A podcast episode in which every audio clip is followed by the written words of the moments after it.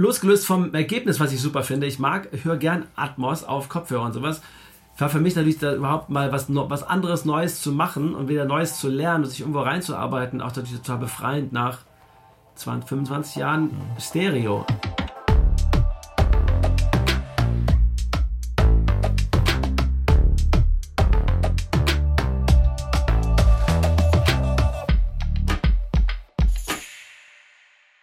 Hallo und herzlich willkommen zu einer neuen Folge von Kilohertz und Bitgeflüster, dem HiFi-Podcast von HiFi.de. Diese Folge wird möglich gemacht durch die freundliche Unterstützung von Dolby Atmos.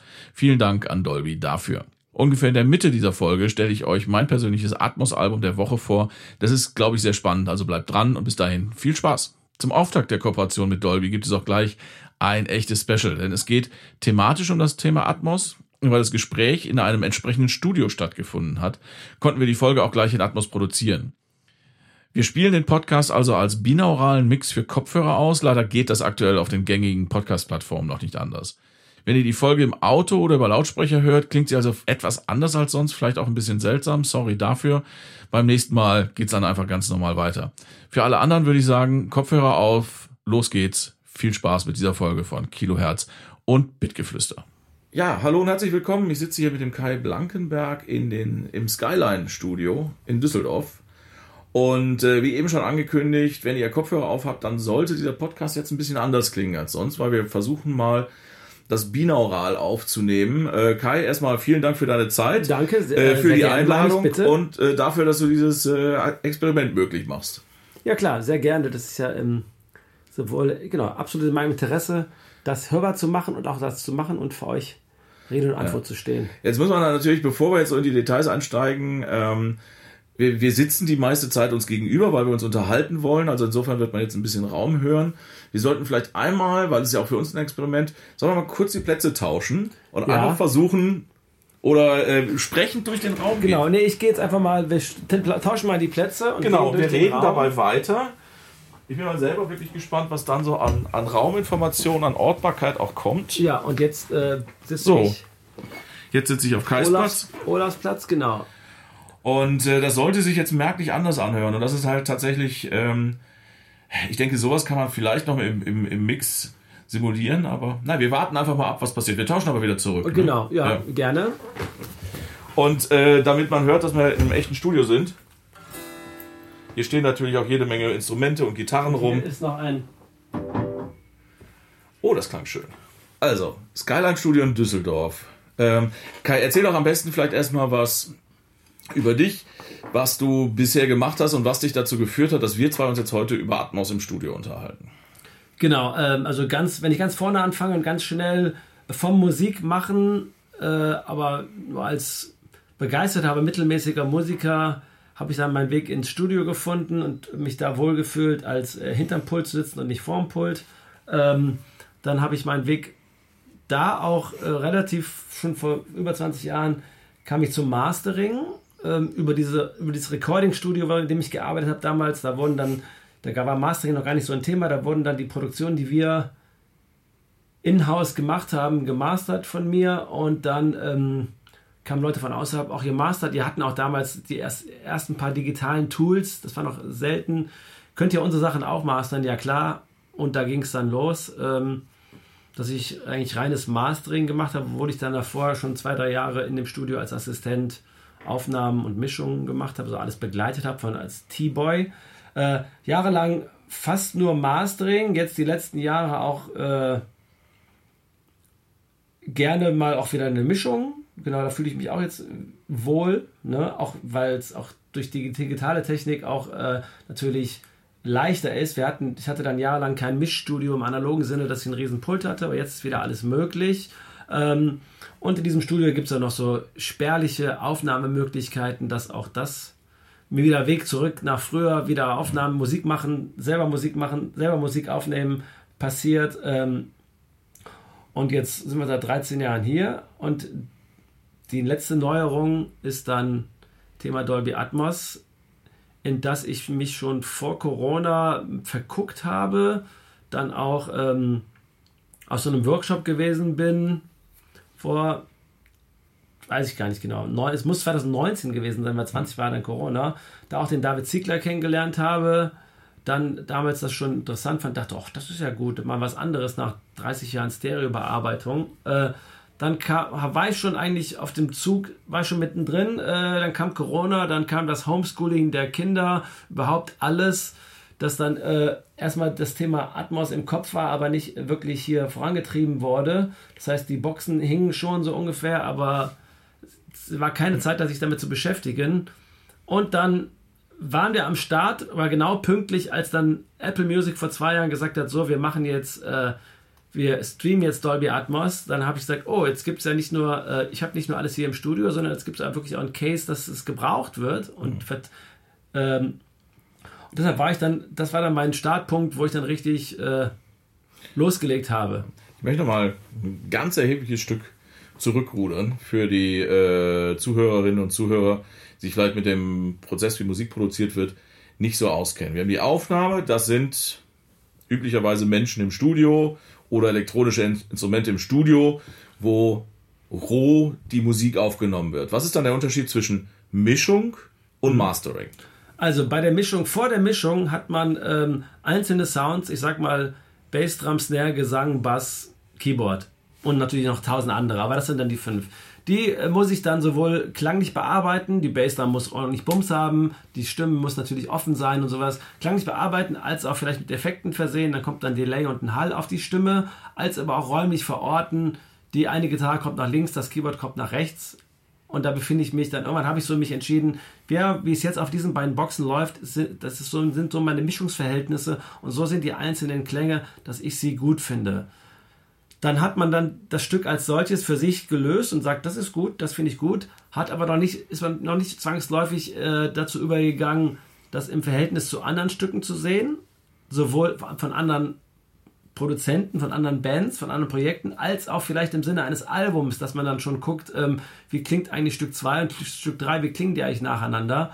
Und man hat auch noch vielleicht gar nicht so äh, den Grundsound angelegt, wie so ein gesamtes Album überhaupt visionär klingen soll, muffig, offen und sowas. Ne? Mhm. Denn das ähm, hat man, legt man dann eigentlich auf den Schritt des Masterings, wo man sich dann anguckt, so, das kommen die Mischungen rein, die sind eigentlich schon so gut, wie der Mischer sie haben wollte oder getragen haben, machen konnte. Äh, jetzt brauche ich jemanden, der das Ganze, die Übersetzung in die, in die Außenwelt übernimmt und dann vielleicht nochmal, auch nochmal, wenn es es gibt auch Mischer, die sagen, boah, ich habe gerne noch mal ein zweites Ohr, was drüber hört, ne? Also, da macht man dann nochmal so klangliche, da ist, hat man dann eine Stereospur, da ist alles drin. Dann macht man dann äh, klangliche Feinheiten wie auch da ein bisschen mehr Höhen vielleicht und m, mehr Bass und vielleicht da murmelt irgendwas, dann ziehe ich mal 200 Hertz raus. Und man macht auch dynamische Bearbeitung. Ah, das könnte aber lauter sein. Oder diese Ballade, oh, die darf ich, darf ich aber nicht zu laut machen. Ne? Mhm. Die muss jetzt, die darf nicht, die Ballade darf nicht äh, die, die, den Rocksong platt machen von Lautstärke, die muss auch leiser wahrgenommen werden. Ich setze dann also, der Master Engineer setzt diese Stücke, diese Puzzleteile zusammen, dass es dann ein Album ergibt, was mit der Außenwelt gut funktioniert, als aber auch innerhalb des Albums alles gut funktioniert. Also wenn wir zusammenfassen, Aufnahme ist, da fange ich die Geräusche ein. Ja. Ähm, Mischung, da vermenge ich die Zutaten in einem Verhältnis, das mir sinnvoll erscheint. Genau. Mastering ist dann quasi das Fertigkochen. Ja, genau. An ähm, an welchem dieser Punkte äh, setzt denn in äh, Atmos an? Also, äh, wir werden da vielleicht von dem Setup auch gleich nochmal, das mache ich mal jetzt direkt, ein Foto machen.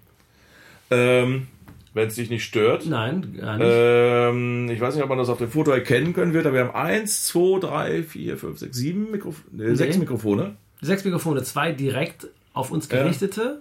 als Stütze kann man sagen, ja. und ein Ambisonic-Mikrofon was vier Kapseln hat, die quasi ja. jeweils in einem 90-Grad-Winkel zueinander stehen, ähm, mit dem man Ambisonic aufnehmen kann, also ein, eine Rauminformation, die man dann hinterher über äh, Software kodieren kann in ein Stereo, in ein Atmos, in ein 5.1, verschiedene Applikationen, wie es hinterher wieder dargestellt werden soll. Das ist bei Musik ja wahrscheinlich nicht der übliche Fall. Das machen wir jetzt, weil wir hier diesen mal dieses Experiment machen wollen, unsere mhm. Unterhaltung mal so einzufangen. Bei Musik hast du wahrscheinlich nach wie vor eins, also wahrscheinlich mehrere Spuren, aber du hast letztlich mehrere Monospuren für die Stimme, äh, für den, für den, äh, für, für die einzelnen Instrumente.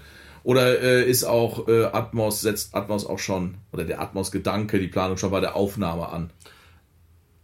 Ja, aber noch nicht allumfassend, weil es bis jetzt das noch gar nicht so in dem Sinne mhm. gab. Also es gibt, so gesehen, es gibt natürlich Pioniere, die der schon seit, gibt den Morten Lindberg, der nimmt seit Jahren real existierende Räumlichkeiten auf und ähm, stellt dann seine Musiker, das ist dann meistens eher so klassisch angehauchte Chor, Kontrabass und sowas, stellt er alles irgendwie in einem Raum hin, dass ihm an dem, an dem Spot, wo das Mikro, sein Mikrofon steht oder seine Mikrofone, das sind dann eine ganz eine bestimmte Anordnung an Mikrofonen, dass es da gut klingt. Wenn dann jetzt, sage ich mal, äh, der Chor zu laut ist, dann sagt er, Chor, geh mal drei Meter zurück. Ne? Oder der macht den Winkel vom Mikrofon ein bisschen anders. Mhm. Das ist natürlich eine, genau, das ist eine Möglichkeit, ähm, schon während des Aufnahmeprozesses absolut in Atmos oder in einer aufzunehmenden Räumlichkeit zu denken. Das ähm, gab es bis jetzt noch keine Notwendigkeit und auf dieses ist natürlich auch aufwendig, äh, das zu machen in Rock- und Popmusik. Das fängt aber jetzt an oder kann anfangen und sollte anfangen. Ähm, und da muss man sich klar sein, es gibt jetzt einen Synthesizer, der ein Atmos, der also der ein Surround-Synthesizer, der nicht nur Stereo rausgibt, sondern dem man auch dann seine LFO-Fahrt, seine Filterfahrt sagen kann, innerhalb des Synthesizers, mach das mal so. Also geh, ähm, heißt, wenn, der Filter aufgeht, wenn der Filter aufgeht, geh mal nach oben. Ne? Also, das heißt, es gibt jetzt schon native Atmos-Instrumente. Genau. Ich drücke auf, genau, ja. auf, aufs, aufs, aufs, hohe genau. C. Mhm. Das hohe C wird von dem Synthesizer in Atmos. Genau, das gibt es okay. jetzt gerade. Und es gibt natürlich jetzt auch mit so einem Mikrofon Anricht, Anordnung und mit der Möglichkeit. Leute, die sagen, oh, ich will jetzt aber auch gerne meine Popmusik. Ich hätte gerne die real, realistisch aufzunehmenden Sachen auch gerne in Atmos ne, oder in einem Surround, in einem Surround-mäßig aufgenommen, dass ich die bestmöglich an den Hörer übertragen kann. Man muss aber auch sagen, normale Popmusik, wie sie im Radio läuft, ist keine Abbildung der Wirklichkeit, hat nichts mit Realität zu tun. Eine Bassdrum von Dave Grohl, die ist, die gibt es so im Raum nicht, die ist natürlich produziert. Ne? Deshalb ist es so, ähm, dass das, da würde man nicht sagen, ich stelle jetzt Metallica oder Foo Fighters in einen Raum, nimm diese Dinger und erwarte dann diesen gleichen fetten Rock-Sound zu haben, Ne? Ja, Im Gegenteil, Metallica hat das ja mal probiert und das klang ganz fürchterlich. Genau, deshalb ist natürlich so, ähm, deshalb ist natürlich eine Mischkalkulation. Der meisten Musik, die jetzt in Atmos da ist, ist eine Mischkalkulation zu sagen, wir haben immer noch diese produzierten festen mhm. Sounds, Bassdrum, Snare und irgendwie dieses Synth Bass. Das ist keine andere Wirklichkeit, das ist vorne fester Sound. Trotzdem das, was ich räumlich verorten kann vielleicht ein Hall auf der Stimme, vielleicht gibt es Becken, die klangen, also was ich dann vielleicht stereomäßig oder wenn es geht, vielleicht sogar noch mehrkanalmäßig aufgenommen habe, das packe ich in den Raum, das packe ich in den, in den entstehenden Atmos-Raum, um dann die Realität, dann eine, eine Größe zu erreichen, die auch vielleicht mit der Realität was zu tun hat oder vielleicht auch nur einfach eine Größe ist, die erschaffen ist bei elektronischer Musik. Elektronische Musik hat gar nichts mit Realität zu tun. Es gibt keinen Synthesizer, es gibt nur verstärkte, verstärkte Signale, verstärkte Sinuswellen und sowas. Deswegen, und die kann man überraschend gerade sehr gut in Atmos machen, weil dann keiner erwartet, wie das zu klingen hat. Man kann einfach diesen Synthesizer um sich rumlaufen lassen.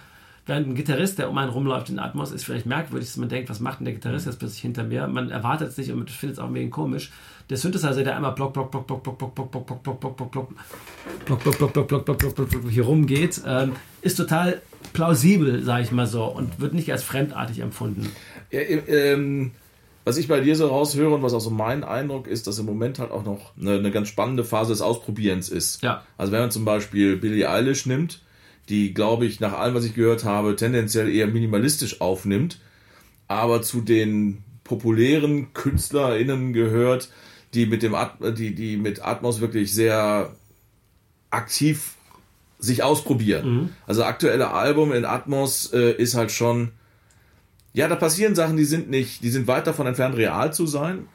Ähm, da sind auch, ich finde auch nicht alles schön, mhm. aber ich finde es wahnsinnig spannend und ich habe das Gefühl, dass sie sich, dass sie das auch spannend findet, einfach zu gucken, was kann ich denn machen. Also, genau. dass in diesem, in, äh, in einem Track singt sie halt vor dir und das Einatmen zwischen den Zeilen kommt von hinten. Das ist sehr unrealistisch, aber ist in, wenn man es auf Kopfhörern fängt es an, wenn man es wirklich mit einem Atmos-Setup abhört, ist es also es macht eine Gänsehaut. Mhm. Ähm, Aber also, genau darum geht es ja quasi. Es geht eigentlich bei jeglicher Musik darum, auf der einen Seite Emotionen einzufangen vom, vom Künstler, der will seine Emotionen einfangen, sei es bei einer, durch eine Vocal Performance, sei es durch irgendwie geile Harmonien, die er macht, oder sei es durch eine Filterfahrt auf dem Synthesizer. Er will die einfangen, konservieren und dann weitergeben. Und das ist natürlich das, wenn das also ankommt bei dir irgendwie ein Gänsehautmoment, dann ist das ja genau passiert, dass man Emotionen weitergibt, sozusagen. Ne? Mhm. Und ich höre aus der Art und Weise, wie du darüber sprichst, raus, dass dieses Experimentieren ist das, was dich gereizt hat. Einfach mal ja, total. Losgelöst vom Ergebnis, was ich super finde. Ich mag, höre gern Atmos auf Kopfhörer und sowas. War für mich natürlich da überhaupt mal was, was anderes Neues zu machen und wieder Neues zu lernen und sich irgendwo reinzuarbeiten, auch natürlich total befreiend nach 20, 25 Jahren mhm. Stereo sozusagen, wo ich mich dann aus dem 5.1 vor 15 Jahren habe ich mich weitestgehend rausgehalten und mich jetzt natürlich umso mehr jetzt drauf gestürzt, wie ich dann gemerkt habe, Early Adopter, wie man so schön ja. sagt. Ne? Was war denn damals anders? Also das wäre jetzt tatsächlich eine Frage von mir gewesen, ob du damals diesen zugegebenermaßen sehr kurzlebigen äh, Surround-Musik-Hype auch mitgemacht hast. Was war denn damals anders, dass du gesagt hast, ach nö, das da muss ich mich jetzt nicht reinfuchsen. Ja, vielleicht, da hatte ich noch genug Sachen zu tun, mich zu, mhm. mich zu etablieren, zu finden. Vielleicht wären, wenn ich schon jetzt, dem gewesen wäre wie jetzt, hätte ich mich damals vielleicht auch eingestürzt und zu sagen, ach, da gibt es was Neues, let's do it. Ne? Habe ich aber jetzt erst gemacht. Mhm. Ne? Das heißt, du hast über einen Workshop im Prinzip und über den Kontakt mit dem, mit dem David Ziegler, den wir ja auch schon mal im Podcast hatten, mhm. ist da dein Interesse gewachsen. Jetzt hast du hier einen Studio-Space, in dem wir sitzen, mit zwei, einem kleineren, einem größeren Studio. Das ist ja, wenn, wenn man jetzt sagt, okay, ich habe da Spaß dran, damit ist es ja nicht getan. Wie groß ist der Aufwand denn so aus, aus deiner Sicht, so klassisches Stereo-Studio zu einem Atmos-Studio? Da gibt es ganz viele, gibt's, kann ich einiges zu sagen. Mein Aufwand war ähm, überschaubar. Die Software kostet 300 Euro, das ist alles, da kannst du alles mitmachen.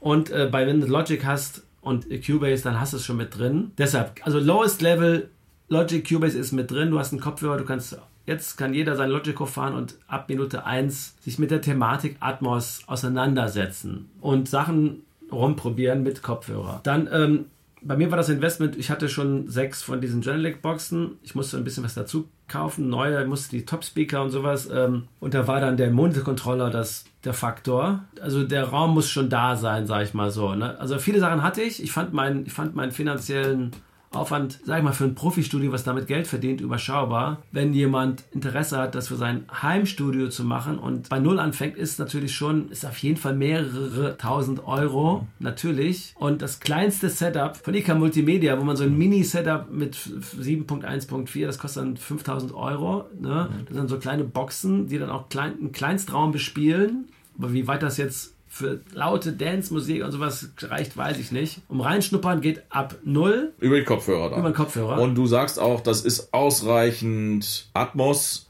in Anführungsstrichen, dass sich das Ausprobieren lohnt. Ich hatte ja die, ich hatte ja natürlich das großen, großen Vorteil, dass ich meine Stunde Null auch schon direkt mit Boxen und Kopfhörer mhm. anfing. Ne? Deshalb kann ich nicht absehen, was sich da für ein Gefühl ansetzt bei einem Schaffenden, der nur den Kopfhörer hat, dass der nicht nach drei Tagen sagt, hätte ich mir aber mehr erwartet, so mhm. in die Richtung. Ne? Weil der Unterschied ist nach wie vor da. Der Unterschied nach wie vor da. Es ist auf Boxen auf jeden Fall plakativer. Es gibt vielleicht Leute, die auch im Stereo viel lieber auf Kopfhörer arbeiten. Deshalb losgelöst davon finde ich Boxen immer angenehmer. Es ist auf jeden Fall noch als Erlebnis, als Gänsehauterlebnis auf Boxen übertragbarer besser. Aber ich würde auch jedem, jedem sagen, das Reinarbeiten mit äh, Kopfhörer ist ein guter Anfang. Ich würde auch keinem, auch keinem raten, mal eben so eine Kopfhörermischung auch zu veröffentlichen. Ich würde eh sagen, du musst das noch in meinem Studio machen. Wenn du tief drin bist, kannst du auch sagen, ich nehme meinen Rechner mit, klemme mich hier beim Kai auf, auf die Abhöre, schicke den Kai nach Hause und verifiziere meine mhm. Atmos, mein Atmos-Mix, den ich auf Kopfhörer gemacht habe, verifiziere den hier. Oder ich gebe das eh dann weiter und sage jetzt noch nicht so eine Ahnung, ich gebe das, mache mit Kai zusammen die letzten mhm. Schritte. Mhm. Ne? Es ist, ich meine, da müssen wir uns auch nichts vormachen, äh, dass natürlich erheblich mehr Menschen Atmos über den Kopfhörer erleben werden, also das erste Mal sowieso mhm. und äh, was vermutlich auch dauerhaft nutzen werden, als über ein Atmos-Lautsprechersystem. Ne, das wird es auch geben, ähm, aber das hat man ja auch schon bei, bei 5.1 im Heimkino gesehen. Das ist eine, eine Nische, wird eine Nische bleiben. Also ich gehe halt davon aus, dass Atmos und Kopfhörer der Standard werden wird. Also mischst du eher für Kopfhörer, mischst du für Lautsprecher oder ist das gar kein Unterschied? Es ist immer nicht Doch, mischen, sondern es ist eine okay. Heranrobben an beides. Ja ich muss auf beiden funktionieren mhm. und es muss natürlich auch dann, weil das weiß der Hörer ja noch nicht, Atmos in dem Sinne noch offen und interpretierbar vom Endgerät. Es muss dann ja auch nicht nur auf Kopfhörer und meiner Studioabhörer funktionieren, es muss natürlich auch dann demnächst in Autos und Smart Speakern funktionieren. Deswegen ist es, wie auch eigentlich fast jeder Schritt vom Musik machen oder viele Schritte meiner Musikproduktion, auch immer ein Abwägen und Kompromiss finden, sag ich mal so. Auch mit Stereo war es so, Stereo für einen Club muss auch anders vielleicht sein als für einen Kopfhörer und sowas. Ne? Also beim Mastering Stereo und Atmos ist das gleiche. Man muss gucken, dass es überall bestmöglich klingt. Und man könnte argumentieren, ich mache 2023 Atmos-Mixe, also mache ich die jetzt nur für den Kopfhörer, weil das ist jetzt der Weg, wie gehört wird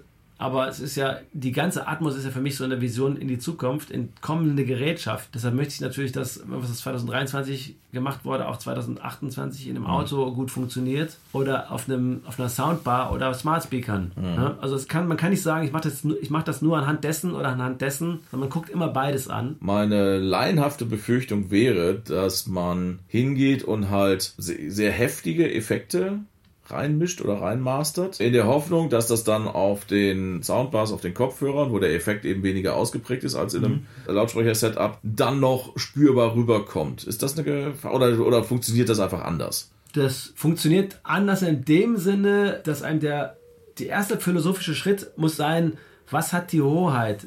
Der Inhalt, die Musik oder mhm. die Technik sozusagen. Ne?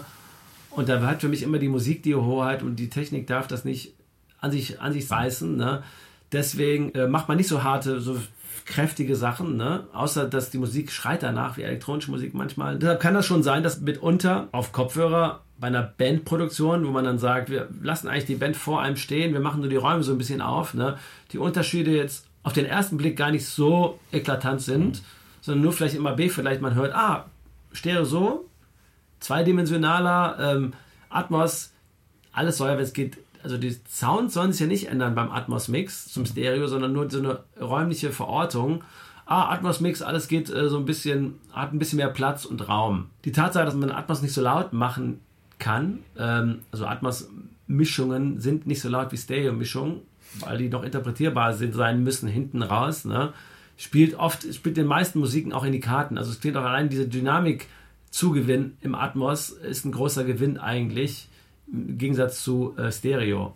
Äh, das ist ein guter Punkt, weil da genau daran hatte ich auch gerade gedacht, dass wenn man, wenn man diesen Vergleich macht, ist das eben auch mein Eindruck, dass die Atmos-Varianten durch die Bank leiser sind. Was natürlich im ersten Moment, wenn man unbedarft diesen AB-Vergleich macht, ein bisschen schwierig ist. Weil lauter ist erstmal immer besser.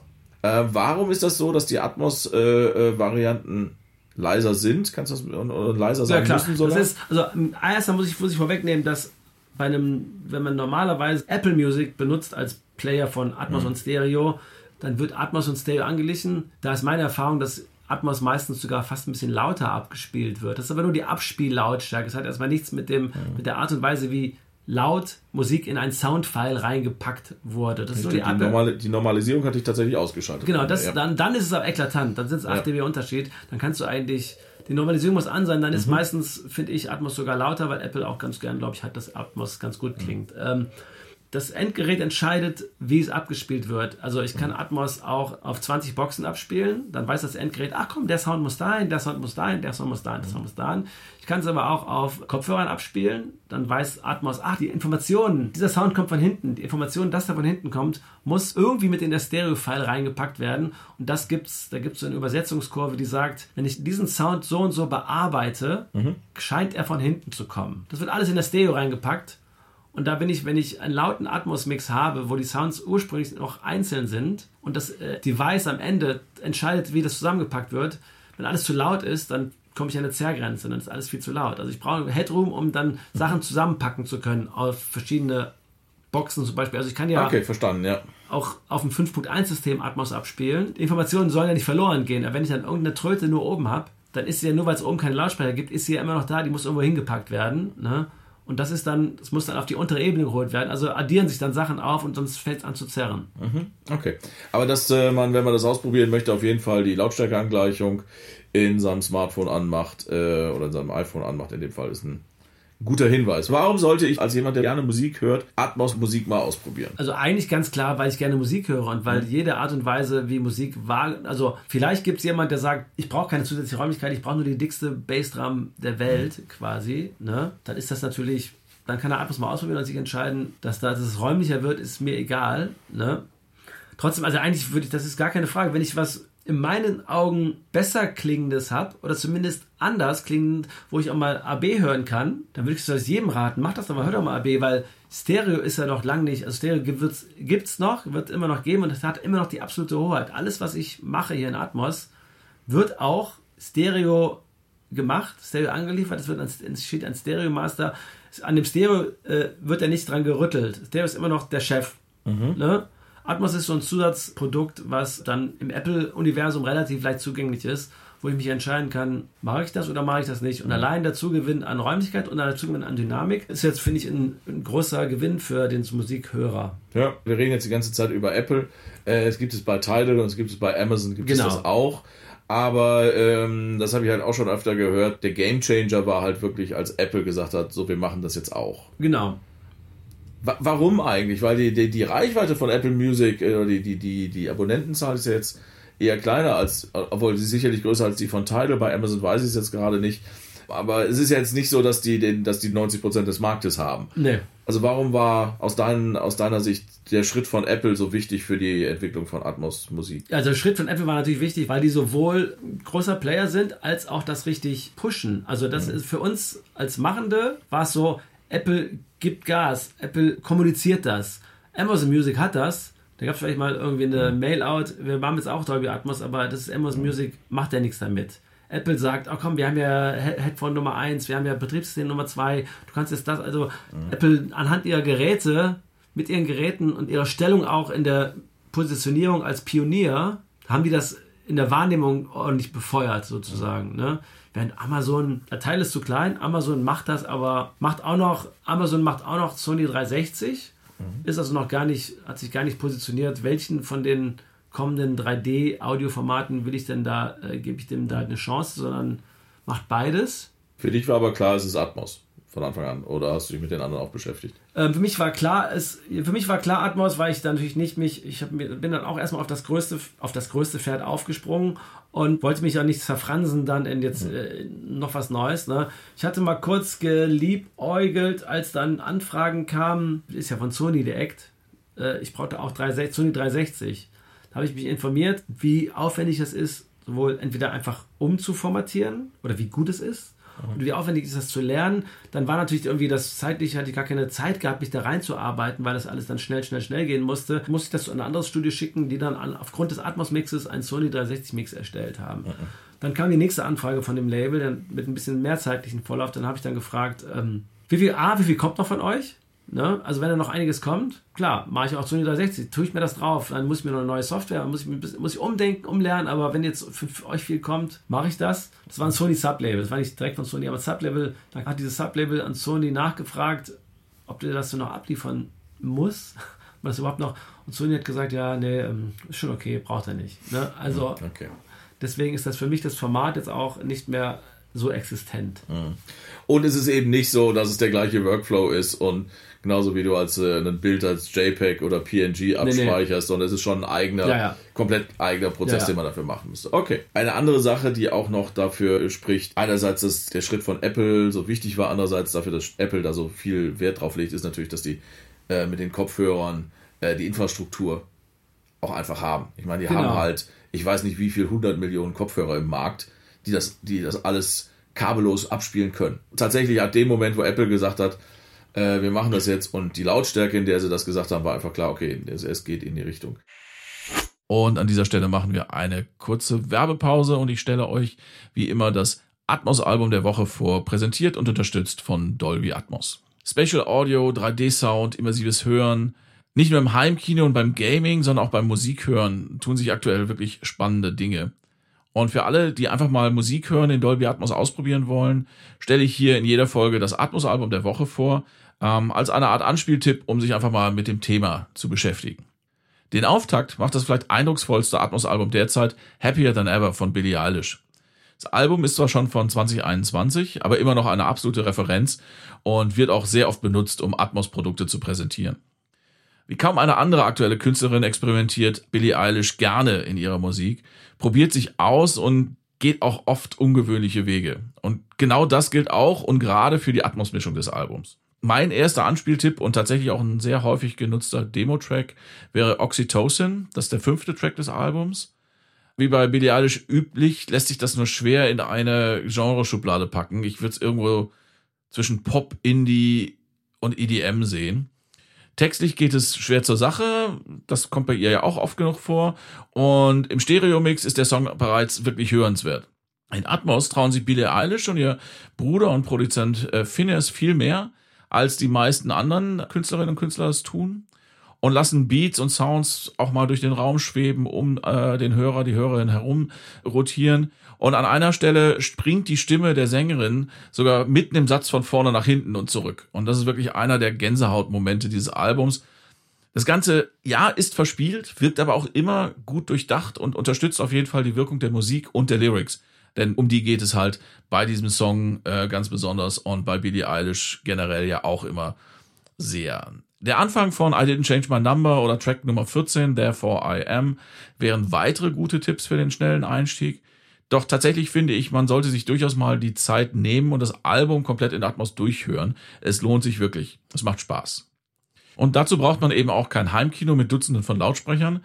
Mit Kopfhörern klappt es auch schon sehr gut und macht eine Menge Spaß. Ihr bekommt Musik in Dolby Atmos übrigens bei Apple Music, Amazon Music und bei Tidal, wenn ihr das jeweils entsprechende Abo dazu habt. Also probiert es einfach mal aus, es macht Spaß und Happier Than Ever von Billie Eilish ist definitiv für dieses Experiment ein, ein guter Start. Ich wünsche euch viel Spaß damit. Danke für die Aufmerksamkeit. Jetzt geht's weiter mit dem Podcast. Du hast eben gesagt, Stereo ist nach wie vor das führende Format. Äh, ich will vielleicht einmal noch mal ganz kurz über, über die Abläufe sprechen. Genau, also im weitesten Sinne ist der Mastering-Schritt von Atmos ist so ein bisschen nicht existent oder noch im, im Wachsen, sage ich mal mhm. so. Momentan ist es so, dass ähm, die meisten Atmos-Mischungen dann auch schon dem fast dem Master entsprechen. Da ist der Schritt im Stereo mitunter viel größerer, dass man mhm. sagt, dass die Mischung klingt so, das Master ist so. Bei Atmos gibt es noch keine wirkliche Mastering-Kultur, aber auch also ein paar Fakten wegen Dynamikbeschränkungen durch Atmos mhm. und sowas, ein paar Sachen kann man gar nicht in Atmos machen, die, die Anfragen an Stereo-Mastering sind. Mhm. Also Anforderung an Stereo-Mastering ist, machen wir das lauteste, geilste, dickste Ding, ne? Und diese Dynamikbeschränkung im Atmos verbieten dir so ein bisschen das lauteste, geilste Ding zu machen, weil du immer so ein bisschen da gucken musst. Wobei das sicherlich kommen wird, aber es ist noch nicht so kommen, dass Leute sagen, ich mache jetzt hier 10 Atmos-Mixe und ich gebe das noch immer jemand weiter, damit der daraus ein Atmos-Mastering macht. Okay. Weil da auch die, da die, die Studios, da gibt es noch so nicht, nicht so eine Studioinfrastruktur, sagt, ich bin ein Atmos-Mastering-Studio. Mhm, okay. Aber in deiner Wahrnehmung und in deinem Alltag ist es schon noch so, dass im Prinzip erstmal Stereo gemacht wird und dann danach separat die Atmos-Variante erstellt wird. Ja, genau. Es ist schon noch so, ich bin jetzt an den ersten, ich fange jetzt so versuchsweise mal die ersten Projekte an, anders zu machen. Mhm. Das sind aber, genau, das sind noch Versuchskandidaten, wo ich selber die Hand drauf habe, aber die ich selber mische. Mhm. Ne? Wo ich sage, nee, ich fange jetzt mal an, das Ding schon, die Mischung schon in Atmos zu denken und man kann dann immer so den, man kann dann immer ähm, die, das runtergefaltete Stereo auch hören. Mhm. Also ich kann eine Atmos-Mischung hören und sage, geil, geiler Atmos-Mix und kann dann durch Knopfdruck hören, wie wird das auf Stereo runtergefaltet. Und da ähm, bin ich gerade in der Forschungsphase, dass man dann irgendwann sicherlich sagt, okay, ab jetzt geil, beides ist gut, aber jetzt trenne ich ab hier, ab Moment X trenne ich ähm, mhm. Atmos und Stereo und ähm, mache hier meinen Atmos-Mix fertig und gehe wieder Schreibzeichen zurück und mache nehm, und nehme die Abfahrt in Richtung Stereo, weil natürlich dann, wenn dann einfach Sachen, die von aus den oberen Lautsprechern kommen, runtergefaltet werden auf Stereo, ne? Das kann man ja auch mal können dann, also das kann dann geschmacklich sagen, nee, das mache ich dann doch ein bisschen anders, ne?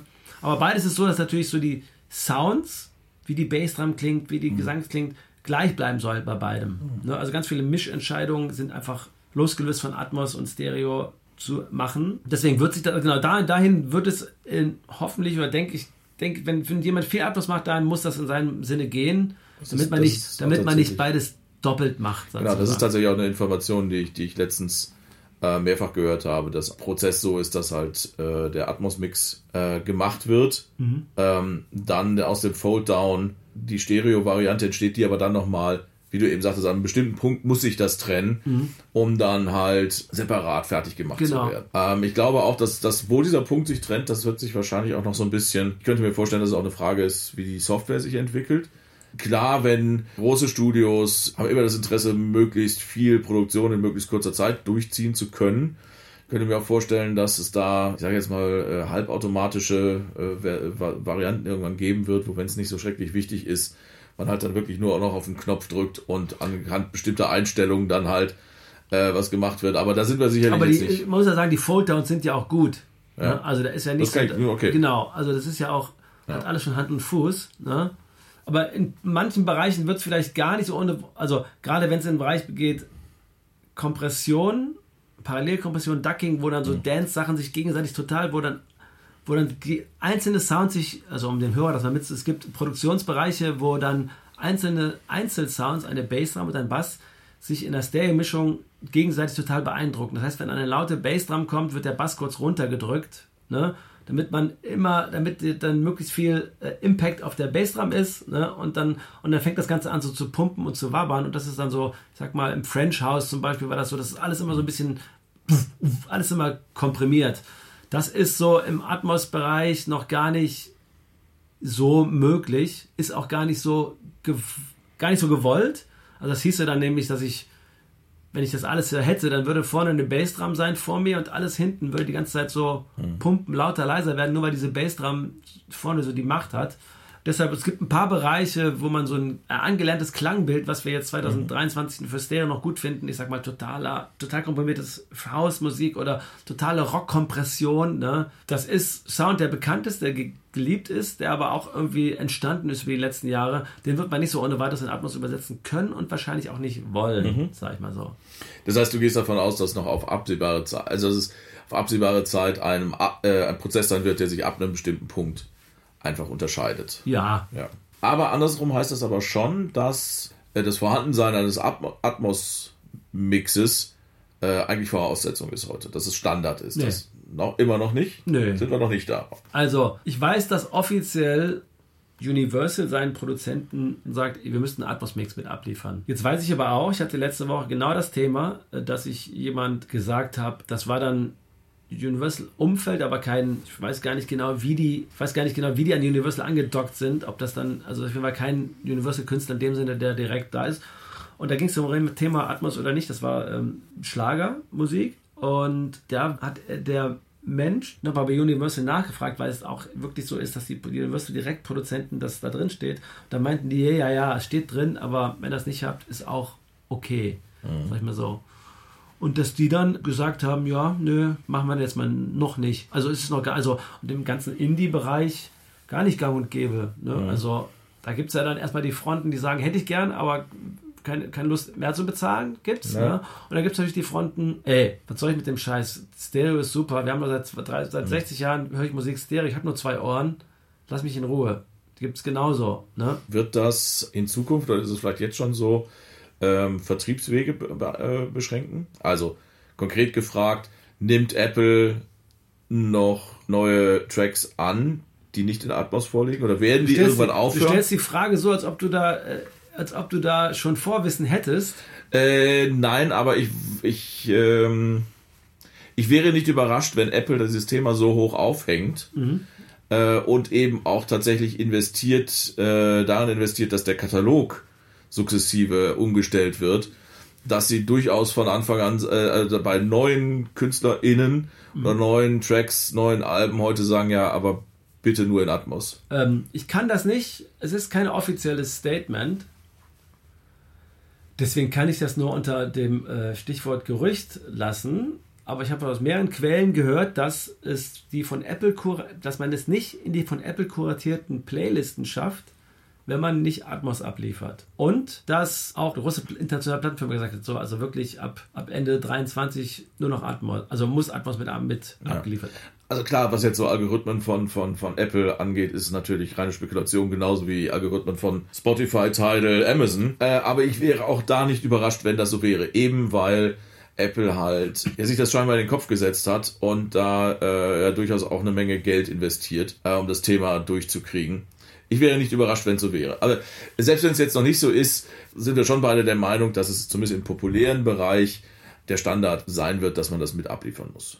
Nee, ich kann gar nicht sagen, theoretisch will ich als Schaffender und Machender, sollte natürlich sagen, ich wünsche mir das. Ne? Wobei natürlich jegliche Form, wo man das Ganze den, den Demokratiegedanken oder Gleichheitsgedanken rausnimmt, finde ich natürlich doof. Also ich würde sagen, eigentlich jetzt jemanden zu, zu zwingen, der einen guten Stereo-Mix hat, du musst jetzt auch noch Ja. Du darfst nicht rein, weil du keinen Atmos-Mix hast und der hat überhaupt gar keine Möglichkeit, aus was für Gründen auch immer, entweder kein Geld oder keinen Bock und sowas, der sagt, mhm. ich habe doch hier nur meinen Song, ich will den nur veröffentlichen.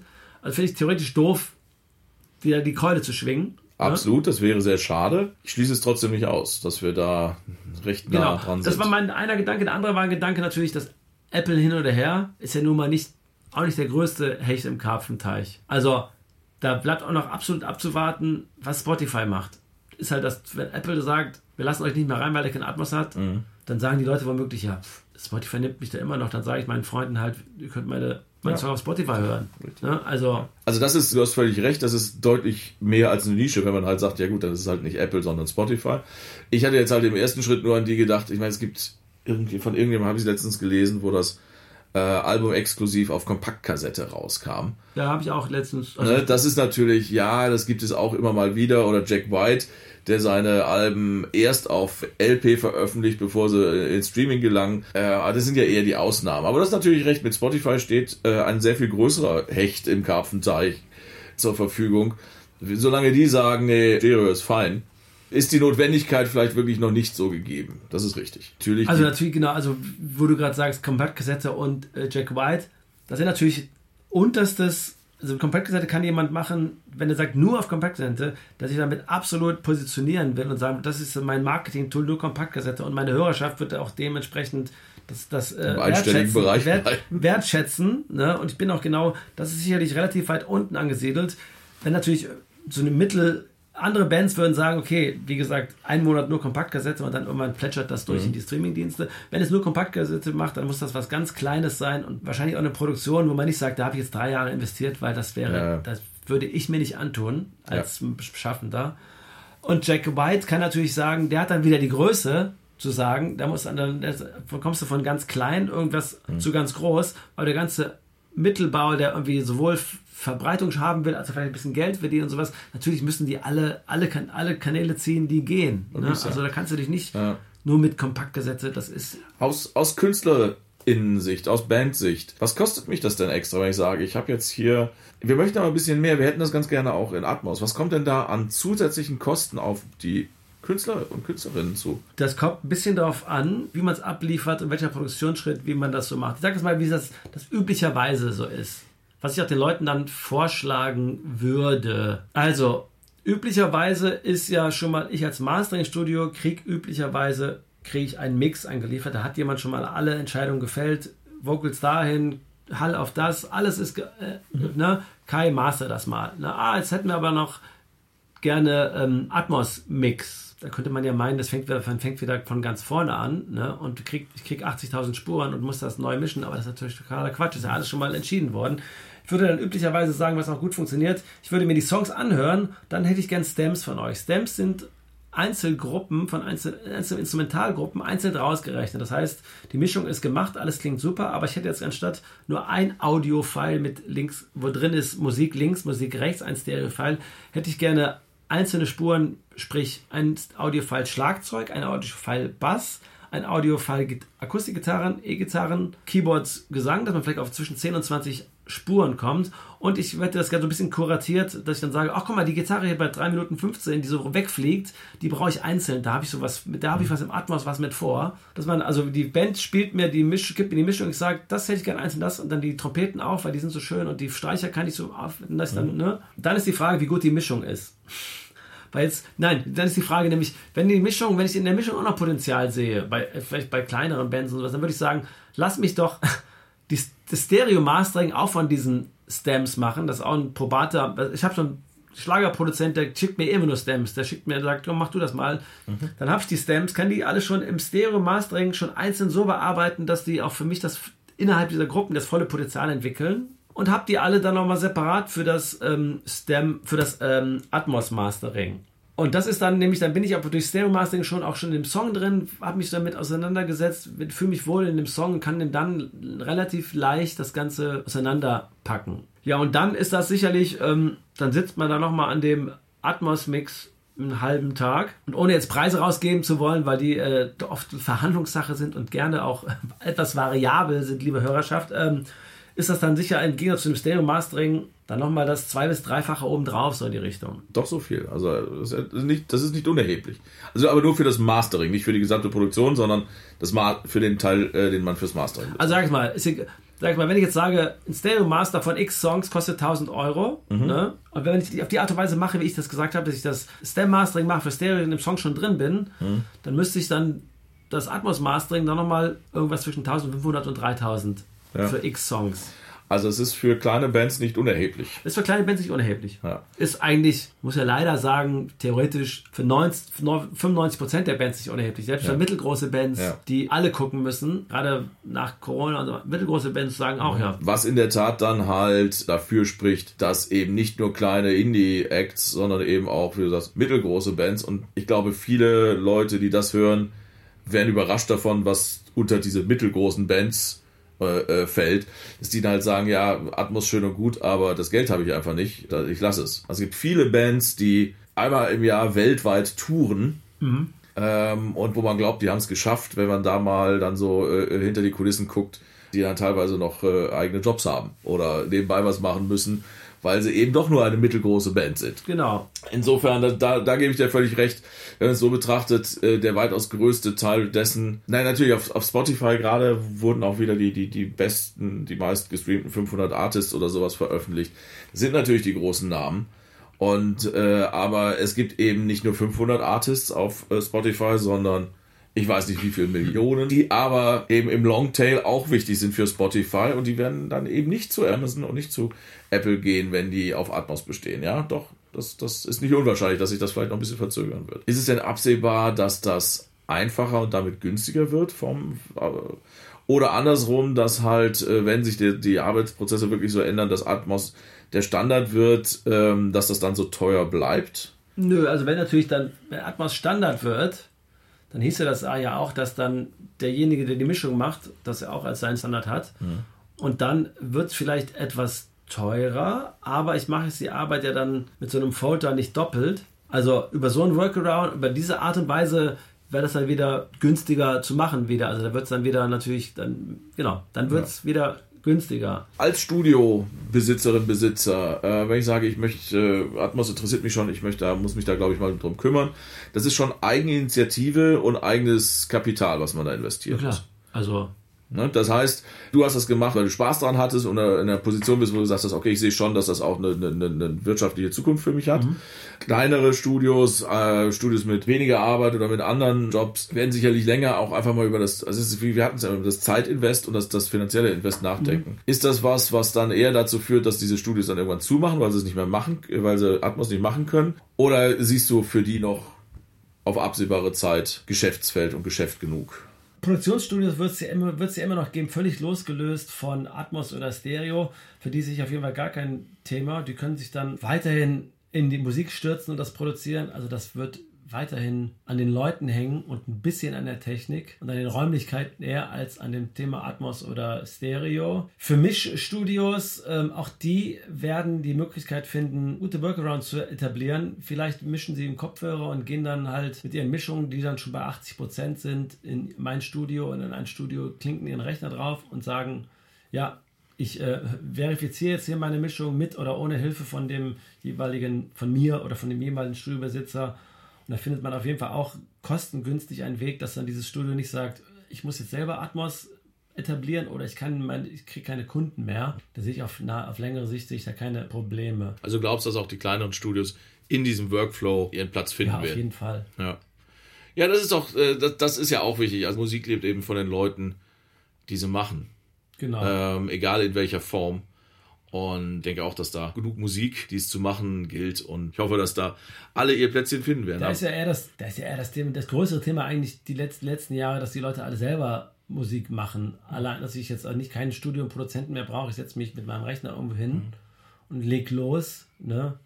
Und das ist natürlich, für einen gewissen Zeitraum ist das alles gut. Irgendwann, wenn die Leute ähm, Bands größer werden oder vielleicht tiefer reingehen wollen, irgendwann kriegen sie dann wieder mit, ah, ich muss doch jemand haben, einen Sparingspartner, alles allein zu machen, macht keinen Sinn. Aber ein großer Prozentsatz, der früher in Studios gehen musste, muss jetzt nicht mehr in Studios gehen. Ne? Also das auch losgelöst von Atmos und Stereo, ja. das sind alles die Produktionsmittel, die heute jedem zur Verfügung stehen. Ja, ja und trotzdem, absolut berechtigtes Argument, und trotzdem gibt es nachher noch jede Menge Studios. Ja, ich brauche, genau. wenn ich einen guten Sparingspartner habe, der ähm, visionär arbeitet an Sounds, der motivatorisch arbeitet, der einfach nur und auch vielleicht auch eine Geschwindigkeit mitbringt, die ich, wo ich mich sonst nachts alleine am Computer mhm. verzetteln würde, dann ist es auf jeden Fall absolut wichtig und gut, jemanden zu haben. Wenn man sagt, ich will das nicht, weil ich keinen Bock auf andere Leute habe, in meinen Musikprozess reinzulassen oder weil ich kein Geld habe, dann ist alles möglich heutzutage. Das ist ja das Gute. Als wir, du hast ja eben ganz eingangs davon berichtet, äh, es gab diese Kasse in der Band, damit man sich drei Tage nee. Studio leisten kann. Die Zeiten sind vorbei. Ja, genau, das ist heutzutage anders. Nun gut, vielleicht um so langsam mal äh, äh, Richtung Abschluss zu kommen. Ja, jetzt tatsächlich, normalerweise in meinem HiFi-Podcast geht es sehr viel über Technik. Ähm, heute ging es sowieso schon viel über Musik, aber ich sitze jetzt hier vor einer Wand mit äh, goldenen Schallplatten. Für die, die das nicht sehen können, würde es mich ja doch interessieren, hast du zwei, drei Tipps für äh, Atmos-Sachen, an denen du se äh, selber mitgearbeitet hast in letzter Zeit, die man sich mal anhören kann? Ja, habe ich. Und zwar äh, zwei Produktionen, die ich dann wunderbar gegeneinander darstellen kann. Das eine sind die Grand Brothers. Das ist ein um den Flügel herum gebautes Elektro-Duo, sage ich mal so. Weil die, die äh, die Klänge werden vom Flügel erzeugt, aber dann verfremdet und das ist das ganze Konstrukt außenrum zu den Flügel, zu der Klaviermusik, das ganze elektronische außenrum ist alles verfremdete Klaviersounds. Die haben im Kölner Dom aufgenommen, ein Konzert im Kölner Dom gespielt. Die Musik war für den Kölner Dom produziert und ähm, da haben die auch in mit einem Vierkanal mit äh, das im Studio mit vier Boxen alles produziert gemacht, um das dann hinter in Atmos zu übersetzen. Und das ist auf jeden Fall eine der Kölner Dom als Protagonist tritt in Erscheinung in den Atmos-Mixen mehr als in den Stereo-Mischen. Da habe ich die Erlaubnis gehabt, mich den Raum zu zeigen, mich von den Stereo-Mixen zu entfernen. Ähm, und das ist auf jeden Fall immer ein großer Spaß, wenn ich das hier auflege. Ist auch toll gemacht, tolle Musik. Und das hat ungefähr zeitgleich letztes Jahr stattgefunden, im Herbst, mit der An Maikantereit Produktion, Band, eine Bandproduktion, wo klar war, nee, es gibt Stereo-Mischungen, die alle super finden, beweg dich mal nicht so weit weg von den Stereo-Mischungen. Lass die Band die muss dann vorne vor dir sichtbar bleiben und sowas und einzelne Sounds, einzelne äh, Räume nach hinten dürfen geöffnet werden. Man darf dem Ganzen etwas Größe verleihen, aber der Fokus muss schon auch auf der Band vor dir liegen. Ne? Und das ist beides meines Erachtens gut gelungen, war aber dann für mich zu der Zeit auch die beiden Philosophien, die man so hat, ähm, oder zwei Arten und Weisen, nämlich einmal Bandmusik, den Raum erweitern und dann elektronische Musik, wo der Raum wirklich auch hörbar wird und ja. eine, eine, Rolle hat. Ja, genau, das ist, das, das, das ist ja das Spannende, glaube ich, gerade, dass man, dass unterschiedlich Künstler und Künstlerinnen unterschiedlich umgehen damit und mhm. sich alles auch einfach noch so ein bisschen finden muss. Und dann, wo wir gerade beim Thema sind, du hast ja auch schon, bist ja schon seit einer Weile dabei. Was sind denn so ein paar große äh, Namen oder große Alben, an denen du in deiner Vergangenheit vor Atmos mitgewirkt hast? Genau, da gibt es so ganz viele deutsche Themen. Silbermond, Udo Lindenberg, Andreas Burani, Beatsteaks fand ich sehr gut damals. Auch toll fand ich das Apparatalbum, was ich jedem ans Herz legen müsste. Schon zehn Jahre her, trotzdem, ich erwähne es. Ein tolles Album, da ich, da muss ich auch zugeben, da habe ich das Management schon dreimal angefragt, ob ich da nicht den Atmos-Mix mal machen darf. Ja, ich habe ihn jetzt lange nicht mehr erreicht. Also an dieser Stelle, wenn du mich hörst, ich würde es immer noch machen, gerne. Ja, und wir äh, wollen es hören. Genau. Und dann, das sind so die Sachen, mit denen ich mit Fug und Recht sagen kann, super, habe ich gemacht. Und was ich halt oft lese, was auch stimmt und richtig ist, was ich aber nicht ganz so, mit, wo ich mich ein bisschen zurücknehme, sind, ich habe auch mal einen amerikanischen, einen deutschstämmigen Menschen gehabt, der in Los Angeles gewohnt hat, der die verrückte Idee hatte, ich produziere tagsüber, dann schicke ich nachts oder abends die Mixe nach Deutschland zum Mastern und dann, wenn ich morgens aufwache, ist, ist das, liegt das gemastert am Frühstückstisch und dann hat er mich gefunden und dann habe ich für den ein Jahr lang ganz viele Stereo-Mastering-Sachen gemacht. Mit dem Ergebnis, dass dann auf meiner Vita auch äh, Justin Bieber und Lady Gaga auftaucht, für die ich dann Songs gemacht habe, wo ich aber, die ich zurückgeschickt habe mit dem Feedback, ja, alles klar, super. Wo ich aber nie von dem Management von Lady Gaga nie was gehört habe, nie mit irgendeinem Kontakt hatte, die dann in einer Blackbox verschwunden sind, wo ich nicht genau weiß, ob die und wie die veröffentlicht worden sind. Laut ihm war alles super, ne? aber ich weiß nicht. Ich weiß auf jeden Fall, dass für ihn habe ich auch Aura Dione gemacht. Das war jemand, Geronimo hatte die mal so einen Nummer 1 Hit so weltweit. Und das Album habe ich gemacht und das ist auch genauso veröffentlicht worden. Deshalb ähm, trotzdem ist es immer lustig, Lady Gaga und Justin Bieber ja. zu erwähnen. Halten wir mal fest, du warst, bist schon ein paar Mal um Block. Ja und äh, hast dich, äh, freust dich jetzt aktuell darüber, dass du eben äh, deine Erfahrung in das Thema Atmos reinbringen kannst. Ähm, Kai, vielen Dank für das Gespräch. Gerne. Äh, hat mir sehr viel Spaß gemacht, die hoffe ich auch ein bisschen. Ja, auch, ja. Wenn das zwischendurch, äh, zwischendurch so klang, als wäre hier ein Hund durchs Studio gelaufen, dann liegt das daran, dass hier ein Hund durchs Studio läuft. Äh, jetzt aktuell liegt er, sie, äh, Ja. er äh, schlafend unter Mischpult. Ähm, aber äh, zwischendurch hat er sich, glaube ich, auch mal ein bisschen bemerkbar gemacht, weil es ihm zu langweilig wurde. Aber das ist ja Teil dieses Experiments. In Atmos lasst mich wissen, wie euch das gefallen hat. Äh, zum Beispiel per E-Mail an bitgeflüstert.hifi.de. Ansonsten freuen wir uns natürlich immer über Bewertungen auf den Podcast-Plattformen eurer Wahl. Wichtig auch, damit ihr keine Folge verpasst, ist ein Abo. Und wir hören uns in zwei Wochen wieder. Bis dahin. Servus.